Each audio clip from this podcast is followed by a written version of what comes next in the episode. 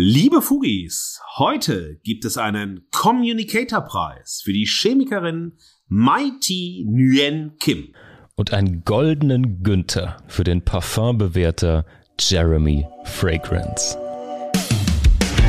Befindlichkeit schlägt Diskurs. Geschmack schlägt Argumente. Die Gegenwart flottiert in Haltungslosigkeit. In den Bruchstellen der Gegenwart stellen wir uns gemeinsam gegen bedingungslose Verehrung und bedeutungslose Verachtung. In ihrem wöchentlichen Podcast Fugengold vergolden Markus S. Kleiner und Mark T. Süß die Bruchstellen der Gegenwart mit Haltung.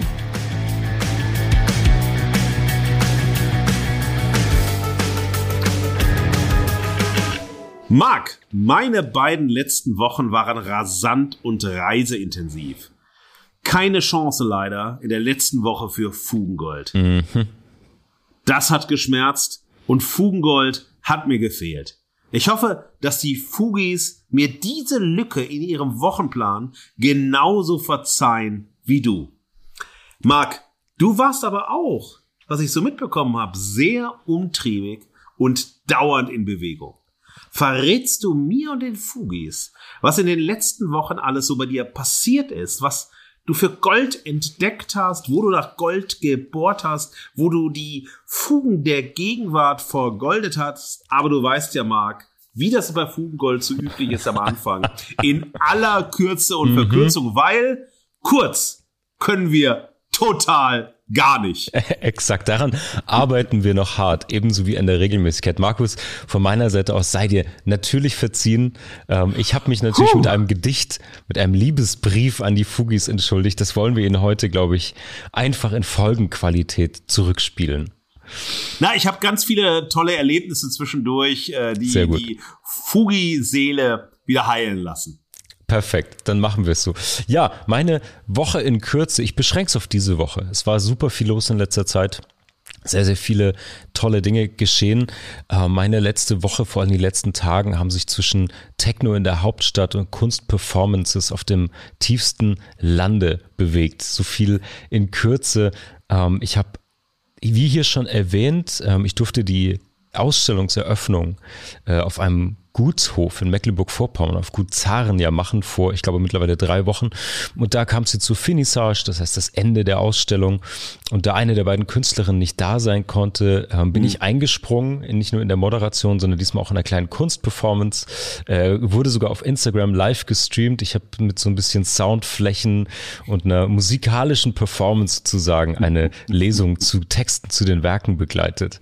Und dann, das war der Samstag, in MacPom auf dem Lande und dann bin ich direkt in die Hauptstadt weiter gebraust, um ja das diesjährige Tourfinale von 20.000 Meilen unter dem Meer, das Jules Verne Experience Musical zu begleiten. Äh, das wird von der von den Godfathers of Techno von U96 hier aus Hamburg äh, haben das geschrieben und begleiten es musikalisch zusammen mit Claude Oliver Rudolph. Und ja, ich darf zusammen äh, mit ein paar anderen Leuten die Dokumentation dazu machen. Ähm, die Vermarktung, das Marketing. Und das war eine ziemlich coole Abrissparty im Admiralspalast. Irgendwie schönes, schönes Techno-Brett da abgefahren vor dem Publikum. Und eine Aftershow-Party, die in die Annalen eingeht, aber nicht auf Podcast-Band. ich kann es mir vorstellen, Marc. Also erstmal, Gitarre steht dir wahnsinnig gut. Äh, ich habe das ja schon mal live erleben dürfen. Ihr habt das bei unseren Insta-Lives gesehen, jetzt auch nochmal, ne, jetzt am Wochenende. Ich war sehr beeindruckt, also sehr, sehr gut. Weiter so. Äh, junger Mann mit der Gitarre. Und äh, ja, bei der bei äh, Techno ist bei mir immer so Sofortallergie, aber ich weiß ja, dass es hochwertig ist, eine tolle Produktion ja. war. Von daher absolut, äh, ja, ich freue mich für dich. Ja? Total, total. Und schön, und schön, dass du uns auch immer mitnimmst bei Instagram in ja. deinen Reisen, in die Abgründe und auf die Höhepunkte deines Lebens. So ist es. Das mache ich ja, das mache nicht nur ich, so viel sei gesagt. Aber Markus, jetzt erzähl doch mal, was war denn bei dir los? Du musstest eine kleine ah. Pause machen. Ähm, was geht ab? Bin eigentlich seit zwei Wochen permanent unterwegs, nonstop Reisen, nonstop äh, Deutsche Bahn. Ähm, ja, ich war auf Vorträgen unterwegs. Äh, eigentlich hat mein Leben in Zügen stattgefunden. Äh, ich hatte es aber auch filmisch und seriell durchaus wertvoll. kulinarisch fein mhm. und irgendwie hatte ich auch ähm, kuriose Erlebnisse und ähm, ja ganz wunderschöne emotional bewegende Momente. Ähm, ja, es startete irgendwie alles in der vorletzten Woche bei einem Vortrag in Mannheim. Ich war wirklich tatsächlich zweieinhalb Jahre pandemiebedingt nicht mehr in Mannheim und durfte in die Abschiedsvorlesung von einem alten Kollegen und Freund, Rüdiger Schmidt-Beck, Politikwissenschaftler, Wahlforscher und durfte über Netflix und Demokratie berichten. Ähm, es war ein prallvoller Hörsaal. Es war dann auch das, was ich gar nicht mehr kenne, das kenne ich von früher von meinem Studium, Studium Generale Publikum da dabei. Oh, also ähm, PensionärInnen, RentnerInnen und so weiter, die doch mal Bock haben auf Hochschule. Das fand ich wahnsinnig schön, diese Mischung, mit der ich selber früher studiert habe. Und das ist dann irgendwann verschwunden mhm. äh, aus meinem akademischen Leben. Und es gab eine wunderbare Begebenheit, dass eine der ähm, Studierenden bei Rüdiger in der Sprechstunde war, dann in dieser Woche und sagte, na ja, wie war denn noch mal der aktuelle Buchtitel? Ähm, das war irgendwie so so ein, ein Springsteen. Und äh, Rüdiger lachte immer wie ein Springsteen. Ja, sie hätte den Namen nie gehört, aber ihre Oma hätte gesagt, sie ist Riesenfan und sie hat die Oma mit zur Vorlesung gebracht. No und, way. No way, fantastisch. die Frage ist, was sagt das über mich und mein Alter, glaube ich eher. Naja. Die, die Zielgruppe im Wandel, ja. ja. Ja, sehr schön formuliert. Naja, und diese Woche stand ein großer Vortrag an beim International Distribution Summit in Köln im Rahmen des Filmfestivals in Köln. Köln. Und ich habe diesen äh, großartigen, wahnsinnig innovativen Filmverleih, für mich der innovativste Filmverleih, den wir international haben, A24, mhm. äh, diskutiert, vorgestellt und äh, versucht zu erklären, warum sind die so wahnsinnig erfolgreich und warum bestimmen die das Business und was können wir auch hier in Deutschland oder im deutschsprachigen Raum, aber auch in Europa von A24 lernen, auch wenn uns die x Millionen hm. US-Dollar fehlen, die in diesem Unternehmen stecken. Naja, die deutsche Bahnfahrten waren so okay, mal bisschen Verspätung, mal pünktlich. Darüber habe ich ja beim letzten Mal berichtet. Aber ich habe die Deutsche Bahn als einen Befindlichkeitsstandort par excellence kennengelernt. Die Menschen in den Zügen waren ungehalten bis zum Anschlag. Und das beliebteste Protestwort, das ich dort erlebt habe, war Also, es ging um, wer steckt wie lange sein Aufladekabel in die eine Steckdose im Sitz, wem gehört die Lehne, wie viel Beinfreiheit hat man und so weiter. Also ein Befindlichkeitsstandort par excellence, dass ich nicht eskaliert bin, war meinem hohen Alter und meiner Geduld wahrscheinlich geschuldet. Chapeau. Naja, und dann musste ich mich abreagieren mit äh, einem sehr aktuellen Film, nämlich Halloween Ends, ja, in der Regie von David Gordon Green, letzter Teil der Halloween-Trilogie. Ich werde natürlich äh, nur teasern, nicht spoilern. Äh, eine sehr interessante naja, Weiter- und Umerzählung des äh, berühmten Halloween-Stoffes. Mhm. Sehr eindringlich, aber auch sehr abgründig. Viele Stärken, aber auch sehr, sehr viele US-amerikanische Seltsamkeiten. Lassen wir es einfach mal so stehen. Fantastisch. Da müssen wir uns off-air zum Thema Spoiler unbedingt unterhalten, denn so viel sei verraten. Einer dieser Halloween-Filme war der erste raubkopierte Gruselfilm, den ich als Pre-Teenager mir anschauen konnte auf VHS. Deswegen ah. hat Michael Myers einen kleinen Platz in meinem Herzen. Michael Myers sollte einen Platz in aller Herzen haben, der ja. Filmfans und Filmfreunde, überhaupt keine Frage. Aber ich verrate nicht mehr. Naja, und dann habe ich äh, am Wochenende diese neue, äh, wirklich großartige Netflix-Serie, Miniserie The Watcher gesehen, die auf die Idee wiederum von äh, Ryan Murphy, über den haben wir ja schon gesprochen, bei Dahmer und Ian Brennan zurückgegangen ist. Eine wahnsinnig wieder äh, realistische Geschichte, die auf einer realen äh, Geschichte basiert, wahnsinnig intensiv in Szene gesetzt. Und danach habe ich in meiner Wohnung Geräusche gehört und gedacht, äh, es laufen Personen durch geheime oh, Schächte Gottes eingedrungen Willen. in meine Wohnung herum. Äh, ich sage, ich hatte zwei unruhige Nächte, aber großartige Seherlebnisse. Fantastisch. Das dann aber wiederum durch die Frankfurter Buchmesse, ähm, ja, besänftigt worden ist. Es war ein tolles Erlebnis, dort nochmal das neue Buch zu präsentieren, das 25. Ähm, ja, und einfach auch wieder tolle Verlage wiederzusehen. Ich war ja auch seit der Pandemie nicht mehr auf der Buchmesse persönlich, im März Verlag aufzulaufen, Hendrik Trember zu sehen, der mit Benito seinen neuen Roman präsentiert hat. März Verlag kann ich natürlich jedem ans Herz äh, legen. Ähm, Henrik Otremba auch als Autor, als Musiker von Messer, also ganz tolle Begegnungen gehabt, auch mit meinem Agenten, mit dem wir dann nachher im Kiosk unter Regen gestanden haben, weil er Raucher war äh, und dort äh, über Gott, die Welt und die Buchwelt gesprochen haben. Und dort lernte ich einen Meister der Psychoanalyse kennen, nämlich den großartigen und wunderbaren, herzlich gegrüßt seist du hier, du Teufelskerl, Johannes Heppken. Johannes Hepp ist Psychologe, systemischer Paar- und Familientherapeut und Psychoanalytiker und er hat eines der Bücher zur Zeit geschrieben, wie ich zumindest finde, das heißt, die Psyche des Homo Digitalis, hm. 21 Neurosen, die uns im 21. Jahrhundert herausfordern. Oh. Ein Mega Tolles spannend. Buch. Ich habe schon wirklich bin eingetaucht. Das erklärt sehr, sehr, sehr viel auch zu Themen, die wir schon behandelt haben, wenn wir über Digitalität gesprochen haben. Naja, und die Woche endete Sonntagmorgen am Frühstückstisch mit einer Debatte darüber, Eierteiler, ja, nein. Meine Position war eindeutig, aber auch sie soll hier nicht verraten werden, sonst bekomme ich Ärger. Fantastisch, fantastisch. Markus, Markus, Markus. Manche wünschen sich eine ganze Jugend, so wie du eine Woche verbringst. Chapeau, mein Lieber.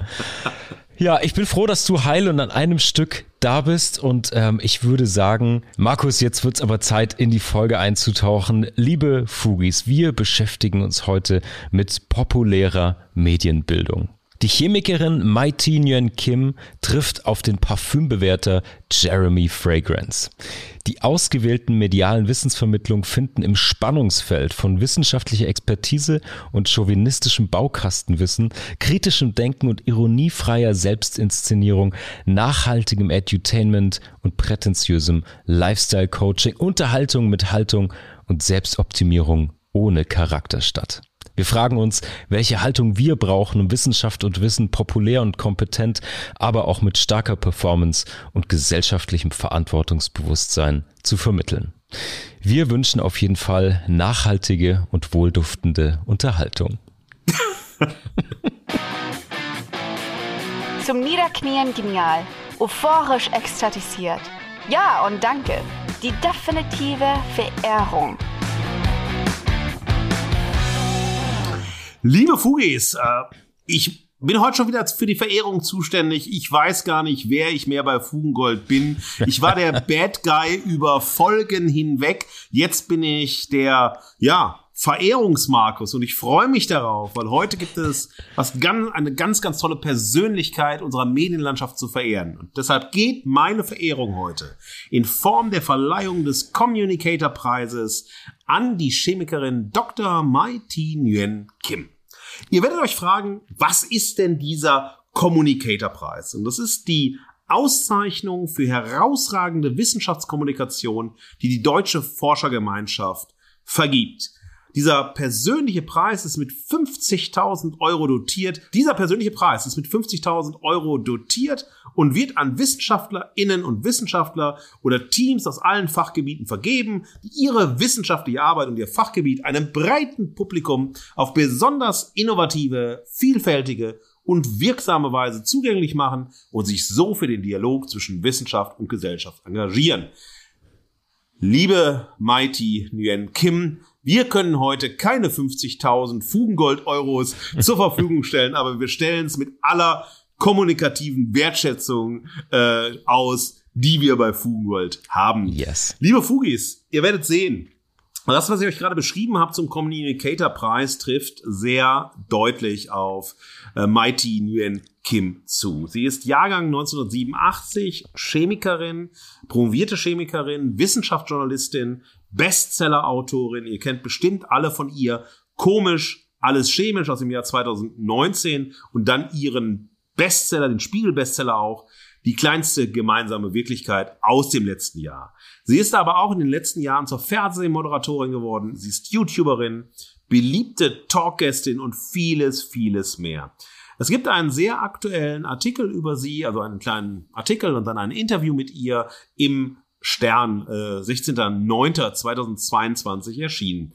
Und hier schreibt die Journalistin Rebecca Heffner sehr pointiert, statt im Labor zu forschen, klärt Chemikerin Mai Thi Nguyen Kim über Wissenschaft auf.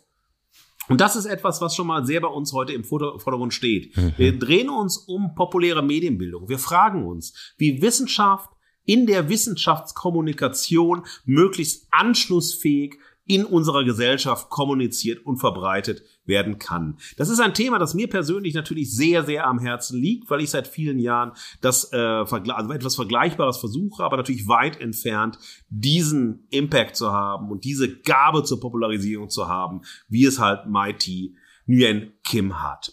Sie selbst sagt dann in der ersten Interviewpassage, und ich möchte so ein bisschen zum Einstieg euch so ein paar Interview-Statements vorlesen, damit ihr, wie das auch in den letzten Folgen so war, O-Töne hört, um dann die Einschätzung, den Geschmack, die Verehrung, die Gründe für die Verehrung besser kontextualisieren zu können.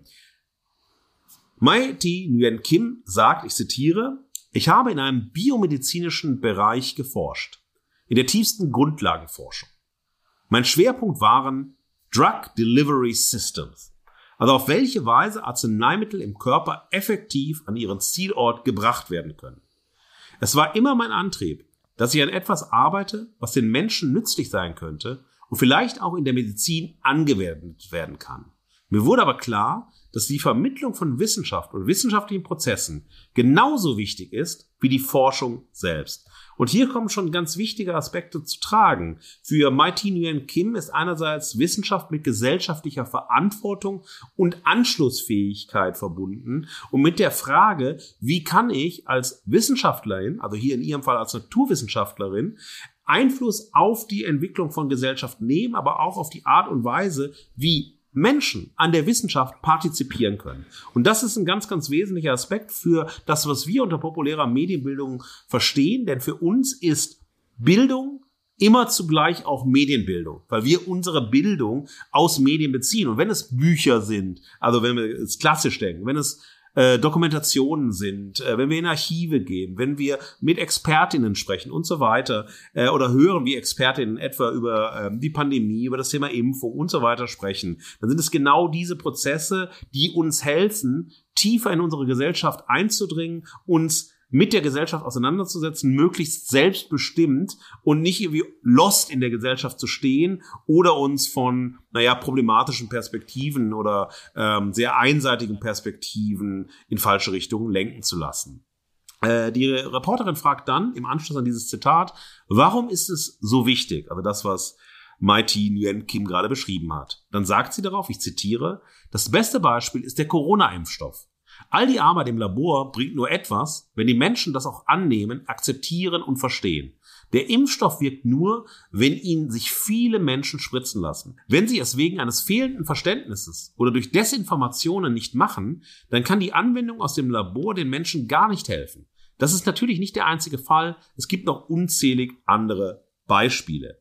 Und dann sagt sie dazu, also das ist ja hier das Thema, wie sickert wissenschaftliche Informationen, wie äh, sickert Forschungswissen, ja, an dem viel, viele Expertinnen gearbeitet haben, die ihr Wissen geprüft haben, um es dann sozusagen in die Gesellschaft hinein äh, zu implementieren, ja. Ähm, dann sagt sie etwas, wir haben ein Problem, darauf kommt sie im nächsten Zitat, in Deutschland, und das ist im Unterschied etwa zum angloamerikanischen Raum, wir haben ein Problem mit der ja, populären Vermittlung wissenschaftlichen Wissens, weil wir immer eine grundlegende Skepsis gegenüber populären Medien haben. Die Frage der Journalistin ist wie folgt. Wir sind also immer noch in diesem Sterngespräch. Sie gelten auch als cooler Nerd. Das ist so, also hier, ich möchte hier einfach eingehen. Nerd ist sofort wiederum eine, naja, liebevolle oder wie auch immer Stigmatisierungsform. Mhm. WissenschaftlerInnen sind Nerds, also sind Freaks, die sich auf ein Thema kaprizieren und vielleicht dadurch weltfremd werden. Ein cooler Nerd ist sozusagen ein, ein Aufwertungsbegriff, aber trotzdem schon eine merkwürdige Zuschreibung, die ja. wir aber alle kennen. Oder sowas wie den Mad Scientist. Die Frage geht weiter. Der Grad zwischen dem alten Bild der seriösen Wissenschaft und der Präsentation auf modernen Medien kann schmal sein. Hatten Sie Vorbilder? Und dann sagt sie, Zitat, ich habe äh, mit einem Hobby-YouTube-Kanal neben meiner Doktorarbeit begonnen. Zu dieser Zeit habe ich in den USA in Boston gelebt, um dort zu forschen. Im englischsprachigen Raum gibt es viel mehr Science-Content. Die USA sind im Medienbereich immer einen Schritt weiter als Deutschland. In Sachen Image und Klischee wurde da auch vieles schon durchbrochen.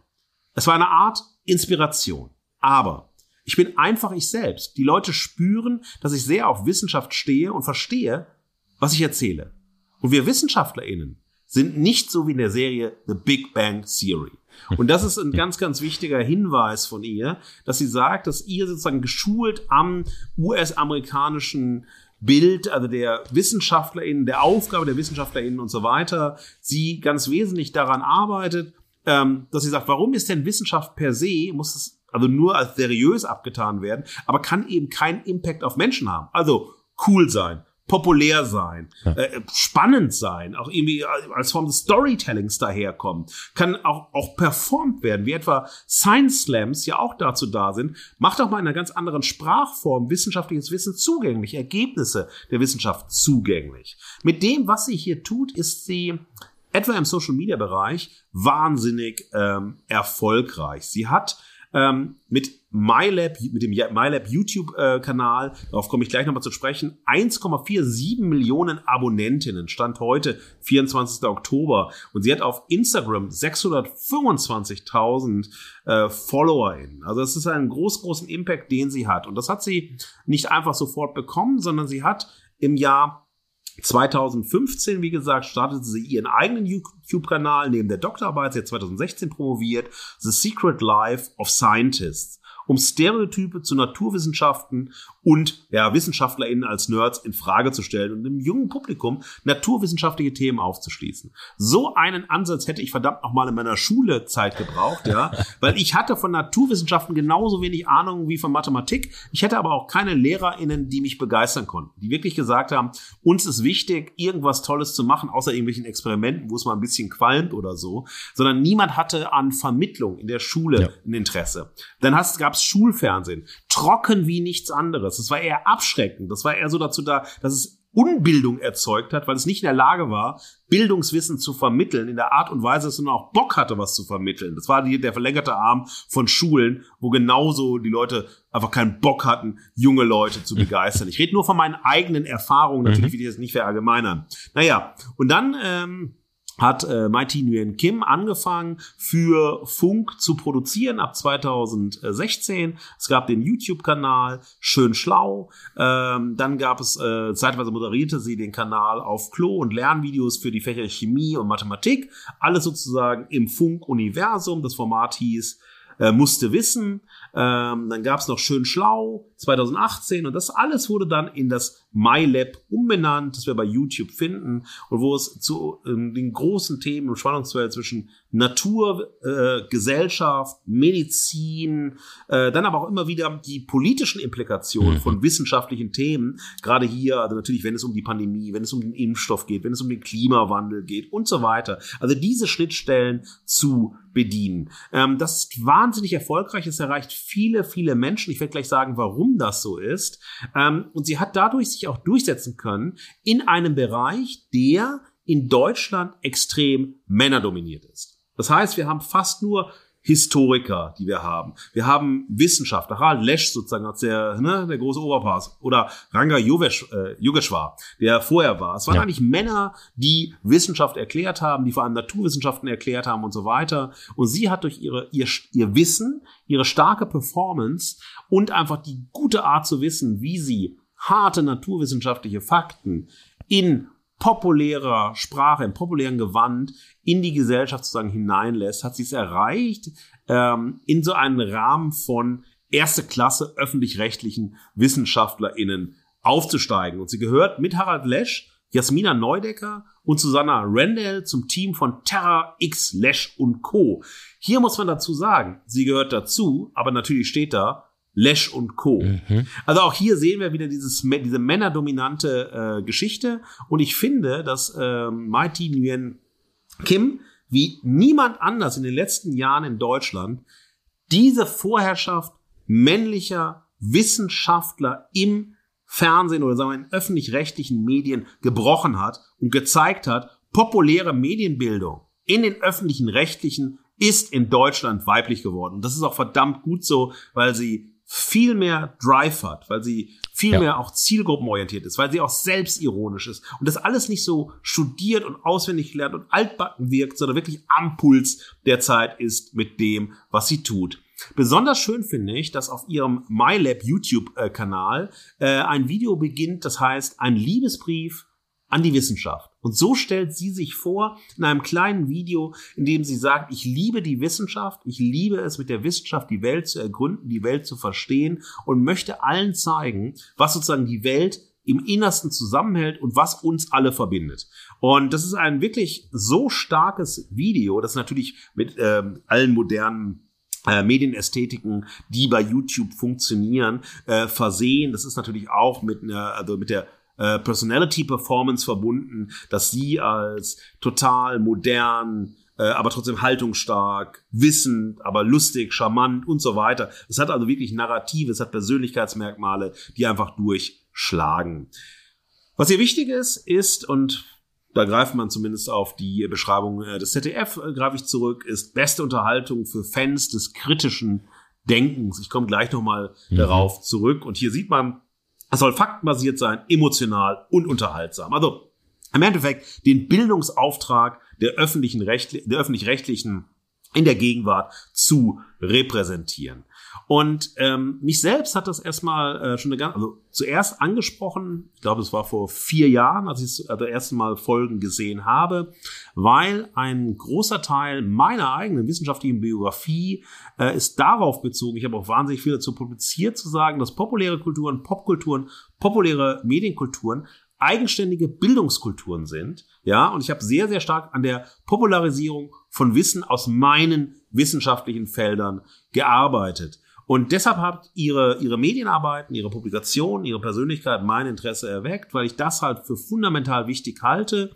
Bildung ist immer Medienbildung und populäre Kulturen, populäre Medienkulturen sind eigenständige Bildungsagenturen, Bildungskulturen. Und du musst, wenn du als Wissenschaftlerin arbeitest, in der Lage sein, dein Wissen zu popularisieren. Das finde ich herausragend, das überzeugt mich, vor allem die Art und Weise, wie Mighty Nguyen Kim das tut mit ihrer Haltung, mit ihrer Leidenschaft, mit ihrer, naja, mit ihrer Kompetenz zur Popularisierung von Wissenschaft, mit den zahlreichen popkulturellen Bezügen, die sie immer wieder einbaut. Immer wieder kommt natürlich ein Hip-Hop-Verweis dazu. Es gibt äh, auch, ähm, ja, so schöne Selbstironie-Geschichten, mhm. wo sie dann halt tanzt. Sie kann wahnsinnig gut tanzen, aber sie tanzt dann so, aber nimmt sich damit selbst auf die Schippe. Sie hat ähm, Stand-up-Qualitäten, die ich ganz herausragend finde. Also wo sie es wirklich schafft, in einer halben Stunde ähm, eine wirklich komplexe Story. So, ich mache Stand-up, ihr könnt lachen, ich gebe euch Fakten, es ist schnell, es ist klar, es zeigt, wo die Probleme liegen, was ihr damit zu tun habt und so weiter. Finde ich wahnsinnig stark, ja. Diese Spielfreude auch im mhm. Experimentieren mit Ästhetiken, im Experimentieren mit Outfits, aber auch ähm, sozusagen ne, zu sagen, also hier, look at me, ich bin hier schon, also ich bin, ich bin auch eine, ich bin auch eine coole Persönlichkeit, so, ja, also sie weiß es, selbstreferenziell ist das natürlich auf der e-, Ebene auch, aber ich finde es niemals prätentiös, ja. niemals ähm, angestrengt, äh, sondern einfach leidenschaftlich, haltungsvoll und klar. Und sie ist natürlich auch jemand, die Ansage macht in dem Sinne, dass man sagt, ja, pass auf, also ich drop jetzt mal Fakten. Und wenn es dann einen Dialog geben sollte, irgendwie Feedbackstrukturen und so weiter, dann musst du schön mit Argumenten kommen und mit nichts anderem. Und das finde ich sehr, sehr stark. Also es äh, trifft sozusagen einerseits wieder, ihr kennt das, der Weg runter von worum geht's eigentlich? Was hat das damit zu tun? Hin über Geschmackswahrnehmungen zum Grund. Das Motto für meinen Grund der Verehrung ist die unendliche Leichtigkeit der Medienbildung. Und das finde ich äh, bei ihr so herausragend, wie man es schaffen kann, Bildungsangebote zu machen, die anschlussfähig sind. Aber niemals behauptet, ich habe sie damit komplett erklärt, sondern es sind Angebote, es sind alternative Perspektiven zu dem, was man hört. Es sind Kontextualisierungen, die stattfinden, mit denen man dann aber weitermachen muss. Weil sonst, na klar, man kann man sagen, okay, wenn sie es sagt, dann wird schon stimmen. Und man übernimmt die Haltung, aber sie verpackt es in so eine eigene Sprachform, die so sehr sie selbst ist, dass man nicht einfach Copy und Paste machen kann und das sozusagen diese Zitate nehmen kann und für sie sprechen kann, weil ohne eine eigene Durchdringung kann ich damit überhaupt nichts anfangen. Und das ist ja für mich im besten Sinne Bildung, weil es um eine Zueignung von der subjektiven Seite her geht. Ja. Also ich höre das, ich sage, ne, ich finde das spannend, ich finde das gut, mhm. ich finde das interessant, ja, also ich, hm, aber man kann es nicht nehmen und als sein Argument nehmen, sondern man muss es sozusagen sich selbst zueignen und nicht einfach aneignen. Also aneignen wäre, ich übernehme das, was da gesagt wird. Durch die Zueignung, das ist im Sinne von Adorno genau der wichtige Aspekt in der Bildung, diese Arbeit, die damit zusammenhängt, die ermöglicht es mir, sagen, ja, gebildet zu sein oder einen Bildungswert zu haben durch die Auseinandersetzung mit der Sendung selbst und so. Und sie lässt ähm, wenig Space äh, für erstmal Nachdenken. Das ist auch, das ist Vor- und Nachteil zugleich. Das ist eine Geschwindigkeit. Ja. Jemand wie ich mit Vokabelüberdruck, ja, selbst als, wow, jetzt muss ich aufpassen. Ich habe ja von diesen ganzen Themen überhaupt keine Ahnung. Ich bin ja naturwissenschaftliche Null. Mhm. Ja, das hat mir Stephen Hawkins auch ähm, vermittelt, dass ich zumindest das Gefühl habe, ich habe eine Vorstellung von dem, was sozusagen aus der physikalischen Grundlegung der Wirklichkeit, also was, was, was damit zu tun hat, was hier relevant ist und dass es zugänglich gemacht wird. Und diese Popularisierung, ja, und da gibt es nicht so viele, auch international nicht so viele, die das so gut können und dann die entsprechenden Mediengenres spielen, ist für mich ein Alleinstellungsmerkmal äh, und ein ganz relevanter Weg für gegenwärtige Bildungsprozesse. Und auch viele LehrerInnen und auch Hochschullehrerinnen, HochschulmitarbeiterInnen können hier wahnsinnig viel von äh, Mighty Nguyen Kim lernen, wie man sperriges Wissen, wie man Wissen, das sozusagen auch stigmatisiert ist im Sinne, auch verstehst du eh nicht, äh, ist so komplex und so weiter. Äh, ach, was habe ich denn damit zu tun? Wie man das sozusagen zu einem Interesse von allen machen kann. Und das ist zudem für mich so eine ja, medienöffentliches Studium Generale, wir hatten es ja gerade vom mhm. Studium Generale, für alle, ja, auf sehr, sehr niedrigschwelliger Ebene. Und niedrig, niedrigschwellig heißt nicht schlecht, banal, äh, uninteressant und so weiter, sondern es ist so wunderbar durchdacht und runtergebrochen, dass es für unglaublich viele Menschen sofort zugänglich ist. Oder zumindest ein Trigger ist, wo man sagen kann, das ist großartig. Kleiner Kritikpunkt an all dem Lob, an all der Kontextualisierung ist, ist immer die Frage, und das ist bei Bildungsprozessen generell die Frage, äh, das weiß ich, bin jetzt seit 23 Jahren im Hochschuldienst am Stück hm. und ähm, ich merke dann auch immer wieder, man merkt auch immer wieder die Grenzen sozusagen von Bildungsprozessen, ist die Nachhaltigkeit. Das ist genau das gleiche, wenn ich ein Seminar gehe und an einer anderen Woche, ich habe so eine äh, Methode, das heißt Shock Memory, das ist so ne, verknüpfendes, interaktives Lernen, das Erinnern an den gelernten Stoff und so weiter. Ähm, was ist denn wirklich hängen geblieben? Was war denn wirklich relevant und so weiter? Die Frage nach der Nachhaltigkeit der Medienbildungsprozesse, die äh, Mighty Nguyen Kim ähm, initiiert, das sehe ich nicht. Ich würde mir mehr hier sozusagen auch interaktiven Austausch wünschen. Mehr so drauf eingehen, naja, also wenn ich diese Angebote, diese Bildungsangebote mache, diese Leidenschaft teilen möchte, ähm, naja, wie kann ich denn noch über die Sendung, über die ähm, Impulse, die ich gebe, über die Bücher, irgendwie, naja, daran arbeiten, dass dieses Bildungswissen sich verfestigt, sich ausdifferenziert und so weiter, mit den Möglichkeiten, die man natürlich hat in dem Rahmen. Ähm, Anschlussfähigkeit ist der zweite Punkt. Ähm, für mich ist manches anschlussfähig, aber manches ist eben auch nicht anschlussfähig, weil mir dann doch, doch der Deep Dive fehlt. Das ist schöne Performance, aber ich hätte dann lieber noch mehr Deep Dive hinein in die Thematik, weil dann bin ich wieder rausgerissen, weil wenn ein cooler Spruch kommt, wenn eine lustige Pose kommt, wenn äh, also das ne, im Storytelling dann so ein mhm. Gag reinkommt und so weiter, der es ja leicht machen soll, den Kopf öffnen soll, dann bin ich raus. So. Und der letzte Punkt, den ich hier noch auch noch äh, gerne stärker rausgearbeitet hätte, ist Transparenz äh, der Fakten, die sie verwendet, abgesehen, wenn es mal um Zahlen geht, also Zahlenmaterial, was dann äh, von jedem überprüfbar ist, äh, wenn sie Positionen kritisiert oder überprüft und so weiter, wie sie selbst eine Transparenz in ihre Meinungsbildungsfindung gibt, in ihre Positionierungsfindung gibt und so weiter. Nichtsdestotrotz, ganz, ganz, ganz äh, tolle Persönlichkeit, äh, für mich auch wirklich ein, Vor, eine, ein Vorbild, das auch in der Lage ist, glaube ich, das öffentlich-rechtliche Bildungsdenken, ja, das Bildungsangebot der öffentlich-rechtlichen nochmal wirklich in äh, eine ganz neue Zeit zu führen. Und ich hoffe, wie bei Funk selbst in den Formaten äh, mit den jungen JournalistInnen, dass es immer mehr junge WissenschaftlerInnen gibt, die diesen Weg gehen. Deshalb von meiner Seite der Communicator-Preis mit 50.000 Fugengold, Begeisterungen leider nicht mit 50.000 Euro. Markus, fantastisch. Schön, dass du diese Woche der Good Cop bist. Yeah.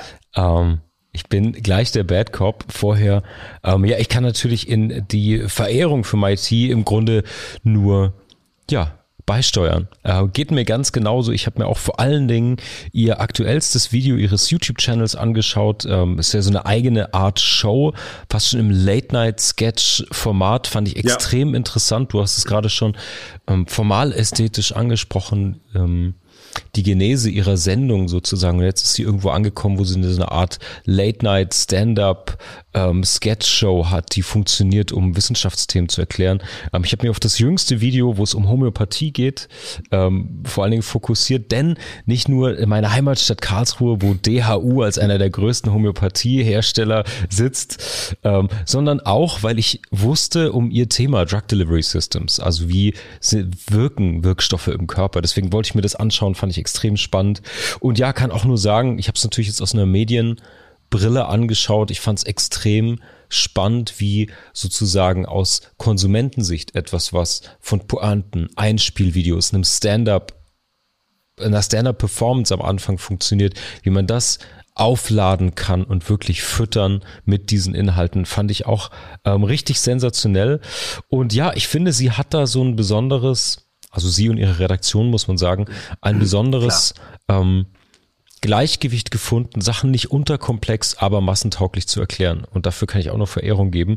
Und ich bin total gespannt, wie es weitergeht. Also sie hat jetzt schon so viele Stationen gemacht. Ich glaube ehrlicherweise, da kommt noch mehr in den nächsten Jahren. Also ich finde dieses Format ihrer Show cool, aber das gibt es. Also sie füllt praktisch ein bestehendes Medienformat mit ihren super relevanten, wichtigen Inhalten, auch ihrer Haltung, ihrem Auftrag, wenn es um gesellschaftliche Themen geht. Und ich bin sehr gespannt, wenn sie sich da noch äh, aus diesen letzten sozusagen Ketten löst und dann wirklich äh, auch noch eigene Formate an den Start bringt. Finde ich sensationell. Deswegen total d'accord.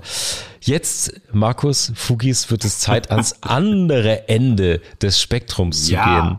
Denn bitte. was ich bei ähm, ja, was ich bei Mai so schätze, ist, wie uneitel sie umgeht mit ihrer, mit ihrem Wissen, mit ihrer Persona. Du hast Tänze angesprochen. So eitel gehen andere damit um, wo eigentlich gar nicht dafür ist. Deswegen lasst uns einen Spritzer Verachtung auftragen. Ein Maul voller Spucke in das Gesicht des Abgrunds. Schau doppelt hin, damit der Abgrund nicht zurückspuckt die definitive Verachtung. Er trägt weit aufgeknöpfte weiße Anzüge. Er hat ein richtig dickes Kreuz an der Kette um den Hals. Er tanzt, er singt, er springt auf Tische und schnuppert versessen an Parfums, an Gemüse und an fremden Frauen auf der Straße. Er schreit gern Power! Er wird aktuell als der erfolgreichste Parfum-Influencer der Welt gehandelt, zumindest nach eigener Aussage. Er kriegt die große Bühne. Im Marketing-Podcast OMR verrät er seine Business-Geheimnisse. Er ist zu Gast in der Online-Show Worldwide Wohnzimmer und er ist sogar im linearen TV bei Late Night Berlin zu sehen, wo er mit Klaas Häufer Umlauf plaudert. Die Rede ist natürlich von Jeremy Fragrance. Genauer gesagt von Daniel Schütz, der 1989 in Oldenburg geboren ist. Er wird bezeichnet als deutscher Unternehmer, Webvideoproduzent und Influencer. Wer ist der? Ich bin mir relativ sicher, dass nicht nur an uns beiden, sondern auch an den Fugis das Phänomen Jeremy Fragrance nicht vorüberging. Wer ihn dennoch nicht kennt, ähm, Jeremy Fragrance ähm, ist in Oldenburg, wie gesagt, geboren, aufgewachsen. Er hat schon einmal so das, die, das Licht der Bühne erblickt, und zwar als er für die Boyband Part 6 gecastet wurde. Die hat sich dann 2011 aufgelöst. Aber er hat jetzt später doch noch einen Hit gelandet, nämlich als Parfum-Influencer.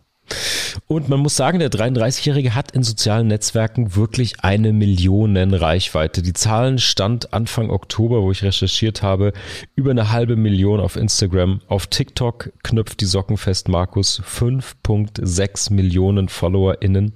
Auf YouTube 1,89 Millionen und auf Facebook auch über eine Million. Und Daniel Schütz ist als Jeremy Fragrance zum Star, zum einem Star des Social Media Zeitalters geworden. Er zieht doch auch recht selbstbewusst den Vergleich zum Fußballstar Cristiano Ronaldo, dem ja auch Millionen Menschen folgen. Zitat, ich bin so ein bisschen der Ronaldo der Düfte, sagt er. Und ähm, ein anderer Aspekt ist, dass er diese Reichweite ganz gut zu nutzen weiß. Ähm, ein Beispiel dafür ist, er hat natürlich eine eigene Unternehmung. Er hat auf seiner Webseite auch verschiedene Angebote, die er da macht. Zum Beispiel Six Steps to Become a Fragrance Boss. Also so eine Art Boss-Transformation für die Näschen der Umstehenden. Das ist so eine Art Gratis-Guide. Da kommen wir später nochmal dazu. Den kannst du auf seiner Webseite runterladen. Und das ist natürlich ein Freebie, wenn wir jetzt ins Marketing gehen. Damit sammelt er Adressen, damit ködert er Leute ein, bringt sie in seinen Marketing-Funnel und verkauft am Ende des Tages natürlich eigene Düfte damit. Mm, denn er ist nicht nur Influencer, er ist auch Unternehmer. Seine Firma trägt den Titel Fragrance One und da hat er sich eine ganz schön große, bekannte Nase dafür gesucht. Alberto Moria hat er engagiert. Der ist weltberühmt, ist einer der besten Parfümeure der Welt. Der hat für Bulgari, Giorgio Armani, CK, Gucci Düfte gemacht. Ganz interessant übrigens und auch vielleicht schon ein kleiner Schattenwurf dessen, was wir gleich noch uns genauer anschauen. Später in Videos behauptet Jeremy Fragrance immer, er hätte seine Düfte natürlich alle selbst kreiert. Naja, dazu kommen wir gleich noch. Ganz interessant, Fragrance One. Ich komme natürlich nicht umhin, mir auch ein bisschen dann die unternehmerische Seite anzugucken. Wo sitzt der Mann? Wir sehen ihn an den Stränden der Welt in Ferraris herumheizen. Deine Firma sitzt vor München in Grünwald, leider nicht in Miami. Er hat einen Jahresabschluss 2020 mit der Bilanzsumme von 1,5 Millionen Euro.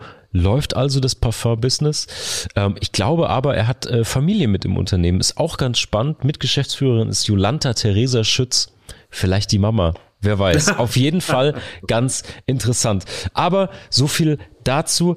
Ich würde sagen, ähm, wir klatschen in die Hände, drehen eine Pirouette und legen mal los mit der Verachtung. Ich möchte mit meiner Meinung starten, Markus und Fugis. Ja. Ich kenne Jeremy Fragrance als Medienphänomen jetzt seit ein paar Wochen. Ich bin irgendwann drüber gestolpert. Natürlich hat mir jemand aus meiner Bubble einzelne Videos geschickt. Ähm, das ist ja nicht nur sein Original-Content. Es gibt mittlerweile auf YouTube sozusagen wie bei allen Phänomenen Fanvideos, Zusammenschnitte von den Fails, von den Wins, von besonderen Momenten seiner Inszenierung. Und meine erste Reaktion war, dass ich dachte, das ist Satire. Ein Typ, der aussieht wie das Till Schweiger Remake von American Psycho. Ich war total geschockt, als ich gemerkt habe, er meint es ja ernst.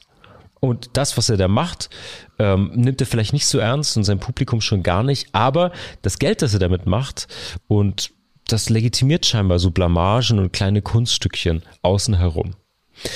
Und jetzt macht er uns also das telegene Wetlook-Gedenken-Model und er schmeißt sich als Jeremy täglich in weiße Outfits und redet über Parfums. Das heißt, ehrlicherweise über Parfums redet er schon eine ganze Weile nicht mehr. Als erleuchteter Influencer-Star von Weltrang gehört jetzt natürlich eher das Flexen mit dem Ferrari, das Haus in Miami und die Geweibergeschichten ebenso dazu wie seine Workout, Ernährung und Lifestyle-Tipps im Allgemeinen. Kleiner Fun Fact für euch, für dich, Markus. Mein Highlight-Video ist, ähm, wo er fast nackt mitten im Wald sitzt und ungeschälte Eier futtert. Und da redet er viel über Energie und Power und im Grunde Erleuchtung. Und das war so ein kleines Highlight-Video von der Genese, die er irgendwie so hingelegt hat in den letzten Jahren, die wir uns auch gleich noch genauer anschauen. Meine Meinung, gäbe es das Wort cringe nicht, wir hätten es von Herrn Fragrance erfinden müssen. Er quält sich durch krumme, einarmige Liegestütze, schmeißt ungeschickt Flakons durch die Gegend und zerstört die Büroeinrichtung beim Rumhüpfen. Aber aber, aber ich weiß, Fugis, ich weiß, was ihr sagt. Da spricht natürlich der pure Neid aus mir. Das werden die Hater sagen. Und die Missgunst, dass ich auch nicht mein blondes Haar mit Vella Vollbeckton nach hinten onduliert habe und mich zum Internetstar aufgeschwungen habe. Ich weiß schon. Ehrlicherweise das ganze Jeremy schauen und ich habe einen Deep Dive gemacht. Ich habe mir sehr, sehr viel von seinem Content angeschaut. Hat mich ein bisschen traurig gemacht am Ende des Tages. Denn oh. ich glaube, wenn man gute Freunde hat, dann würde irgendeiner einmal auf die Schulter klopfen und sagen, Junge, was machst du eigentlich mit den Videos? Aber so viel zu meiner Meinung, die interessiert keinen. Wir haben heute mal wieder für die Verachtungspart einen Einspieler mitgebracht und zwar ein Freund des Hauses Fugengold, Dr. Thomas A. Kukulis, auch genannt der Rampenpfau. Ähm, Thomas ist nicht nur Coach und Trainer für souveränes Auftreten, sondern auch ein großartiger Hedonist, der sich in seiner Freizeit nicht nur mit fantastischen Weinen auseinandersetzt, sondern selbst eine teuflisch beachtliche Parfumsammlung hat. Ich habe die Flakons nicht gezählt. Ich schätze, es sind über 300. Und äh, Thomas kennt seinen Scheiß. Er weiß wirklich Bescheid mit Parfums.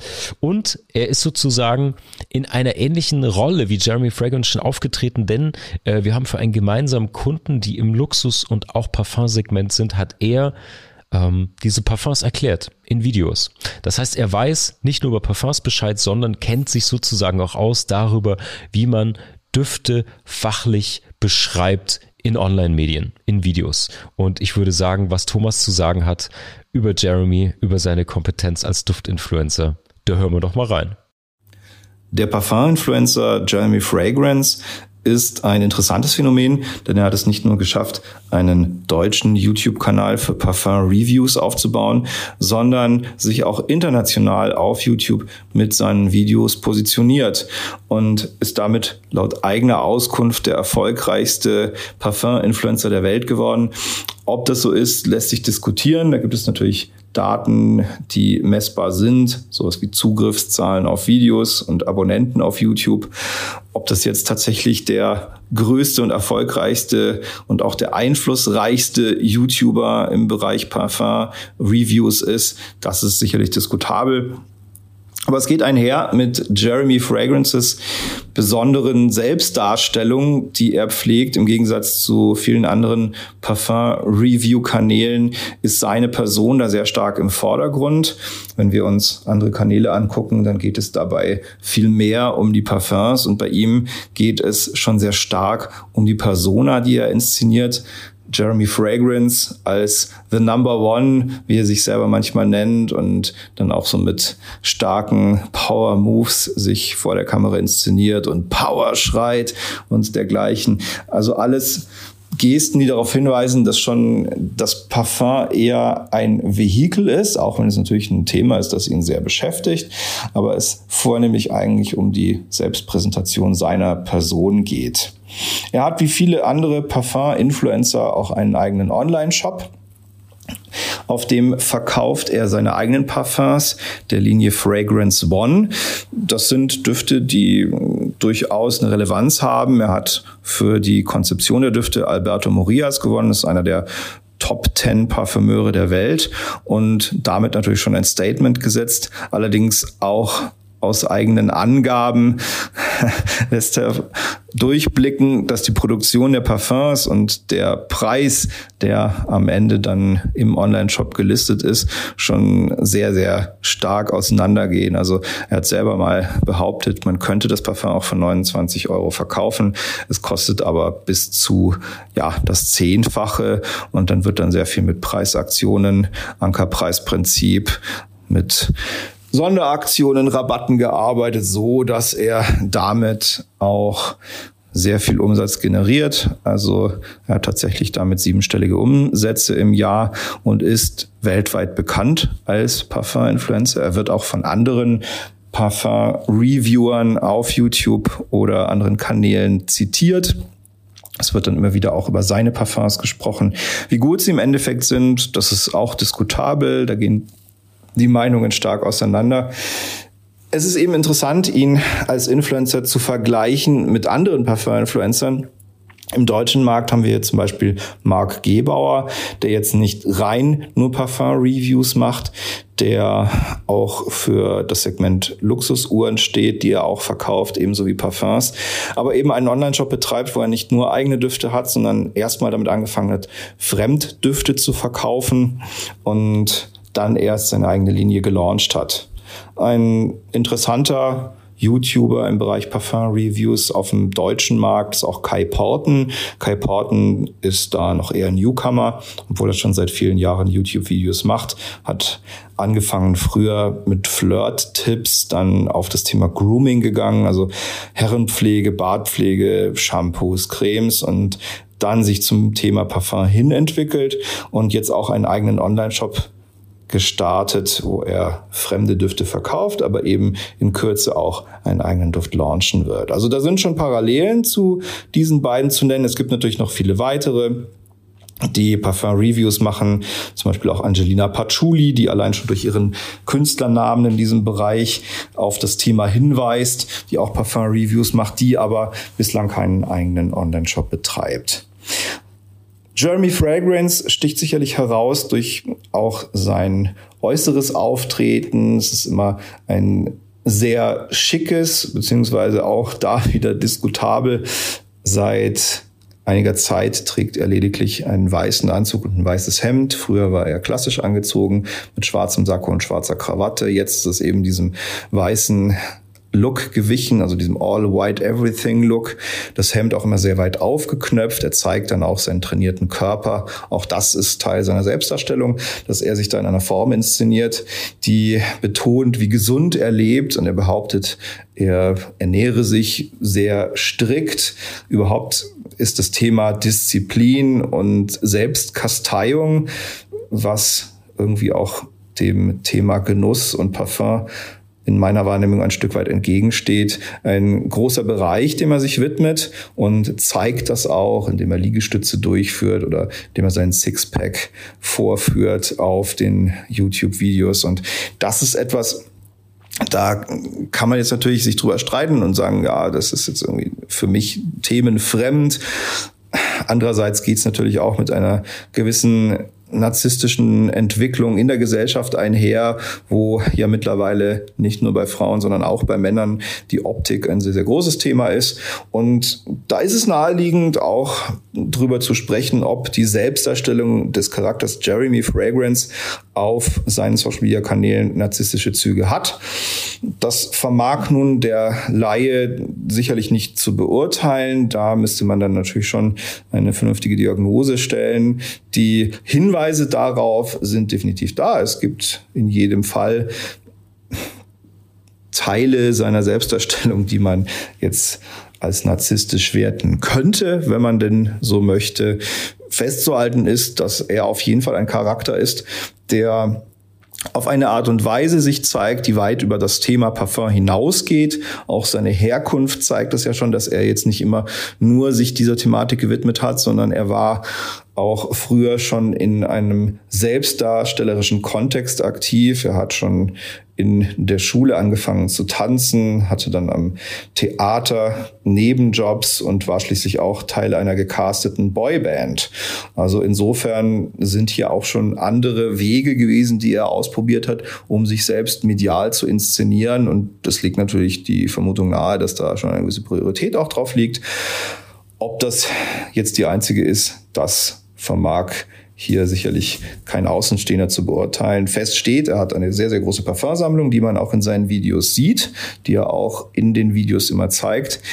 Gleichzeitig werden immer nur sehr wenige Düfte gezeigt in seinen Reviews. Die Reviews sind auch mittlerweile immer redundanter. Es gibt häufig Top Fives, Top Tens oder No-Gos. Also in der Regel Ranglisten, die thematisch orientiert Düfte auflisten und da finden sich dann immer wieder dieselben 20, 25 Düfte wieder, die in anderer Reihenfolge gezeigt werden. Die große Vielfalt, die im Hintergrund in seinem Duftfundus zu sehen ist, die wird eigentlich gar nicht gespielt. Also Nischendüfte werden nur punktuell gezeigt. Und wenn es Nischendüfte sind, dann sind das eigentlich auch die, die schon einem gewissen Markt bekannt sind, also die auch eine, eine gewisse Marktrelevanz in der Masse haben. Also Nischen Mainstream könnte man sagen.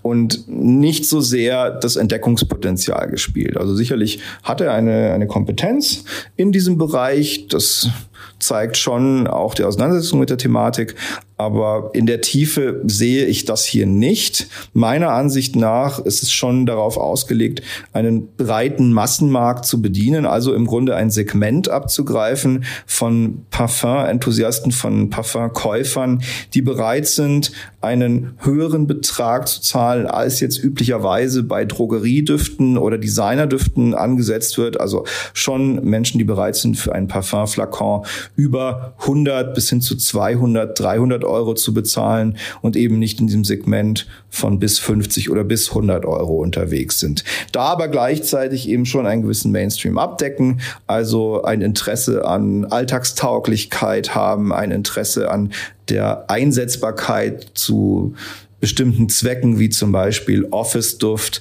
Date-Duft oder auch Sportduft. Und so ist es nicht verwunderlich, dass die eigenen Düfte von Jeremy Fragrance aus der Serie Fragrance One dann auch einfach nur Date oder Office heißen.